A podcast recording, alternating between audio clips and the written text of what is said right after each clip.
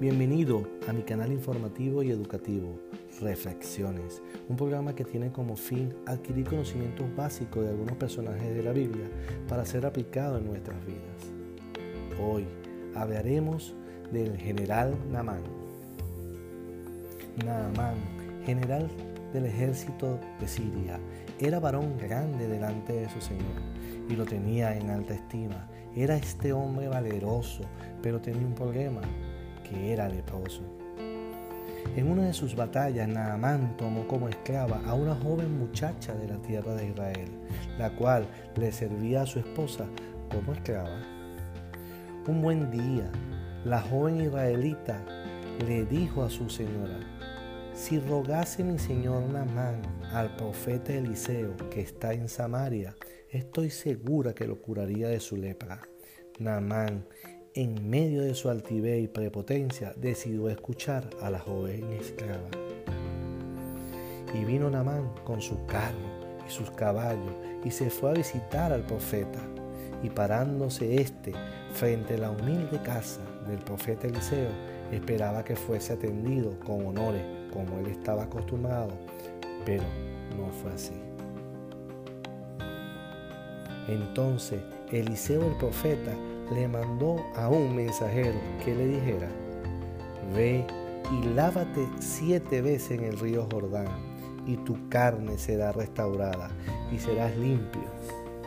Naamán, lleno de orgullo y de humildad, se fue enojado diciendo, yo creía que saldría este y invocaría el nombre de su Dios, alzaría sus manos, me tocara y mi lepra desapareciera.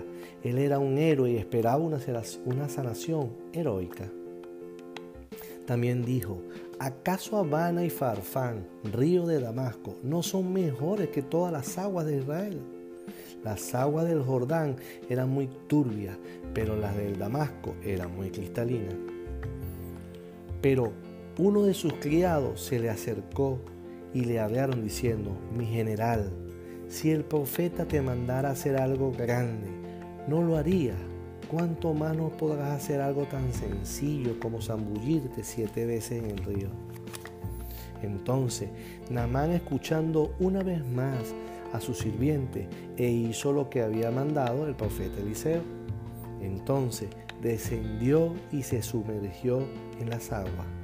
Lo hizo siete veces en el río Jordán y se sanó y su carne lucía la de un niño y quedó limpio. Volvió general Lamán y toda su compañía y se inclinó delante del profeta Eliseo y dijo, He aquí, ahora conozco que no hay Dios en toda la tierra sino en la de Israel. Te ruego que recibas algún presente de este tu siervo. Eliseo le respondió, vive Dios en mí y en cuya presencia estoy, no aceptaré. Entonces Namán dijo, te pido me dejes llevar tierra de aquí, porque de ahora en adelante tu siervo no hará más sacrificio ni ofrenda a otros dioses, sino al Dios de Israel. Reflexiones. La obediencia a Dios comienza con la humildad. Debemos creer que su camino es mejor que el nuestro. Es posible que no siempre entendamos su manera de hacer las cosas, pero al obedecer con humildad recibiremos sus bendiciones. No hay suma de dinero que pueda comprar la gracia del Señor. Por eso Él nos la regaló hace más de dos mil años al morir en la cruz. Vivamos pendientes de grandes cosas. Vivimos pendientes de milagros. Y no vemos en las cosas simples pueden estar las respuestas y las soluciones a nuestros problemas. Y lo más cierto es que todos los días tenemos el milagro y no lo apreciamos mi vida, tu vida, la de mi familia, tu familia, amigos, etc. A menudo Dios utiliza lo que sea necesario para hacerte crecer. En el caso de Namán fue la lepra, lo que Dios utilizó para llevar a Namán a otro nivel.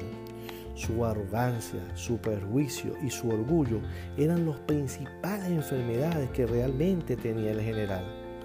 Su orgullo no le permitía hacer lo que el profeta le mandó a decir. Su arrogancia tampoco le permitía creer que bañarse siete veces en un río turbio, algo tan insignificante o simple, lo podía curar de su lepra. Su altivez hizo que ofreciera dinero para comprar la voluntad de Dios. Hoy puedo imaginarme la escena del general clavando a un lado la espada, despojándose de su casco, de su armadura, de sus sandalias, utensilios que lo habrá ganado con mucho sacrificio a través de tantos años de batalla y que ahora, en este momento, no le servirían de nada. Veo a un general lleno de su cuerpo con lepra, sumergiéndose en el agua. Veo a un general sumergiendo su cuerpo con algunas cicatrices ganadas producto a sus victorias. Observo a un general esperanzado, haciendo lo que sea necesario para ser sano. Veo a un general en obediencia, actitud que lo define como hombre de órdenes. Veo a un general ganando, sin imaginarse que ahora estaba peleando y liberando su propia batalla. Veo a un hombre pasando a otro nivel, un hombre mejorado, dejando atrás su viejo hombre. Veo que decide dejar su ego y su perjuicio para ir en pos de su beneficio personal, que era su paz interna.